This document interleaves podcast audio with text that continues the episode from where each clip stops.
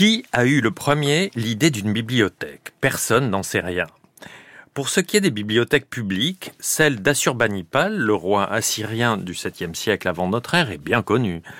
On en a retrouvé au 19e siècle près de 25 000 tablettes d'argile, pour la plupart envoyées en Angleterre. Cela a permis d'élargir considérablement la connaissance de la Syrie et donc gloire aux pillards. Bon, ils ont commis quelques erreurs.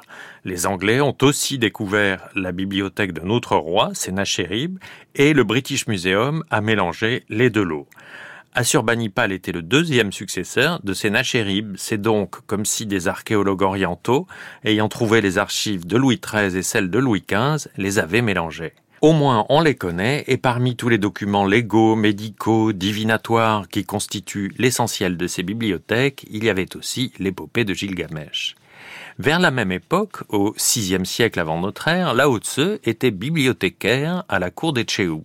Peu après, l'empereur Qin Shi Huangdi, admiré du monde parce qu'il a fait construire la grande muraille de Chine, c'est comme si on vénérait le général de Gaulle parce que c'est sous sa présidence qu'a été ouverte la première autoroute de France, a fait brûler les livres de tous les lettrés de son royaume qu'il considérait comme d'opposition. Si vous voulez qu'on se souvienne de vous, faites de grosses choses, de grosses constructions, de grosses destructions. On vénère les éléphants plus que les papillons. En Occident, pour autant qu'on puisse le savoir, la première bibliothèque publique aurait été ordonnée par un tyran. Pisistrate, le premier tyran d'Athènes, aurait fondé la première bibliothèque de Grèce afin que l'on puisse y recueillir les textes d'Homère. La chose est parfois contestée, elle ne reste pas moins intéressante. Elle montre en effet que la lecture n'a rien à voir avec la morale. Ce n'est pas parce qu'on lit qu'on est bien. Pisistrate était un lettré et un tyran le petit camarade de Staline, Beria, qui exterminait comme on respire, possédait une bibliothèque très raffinée.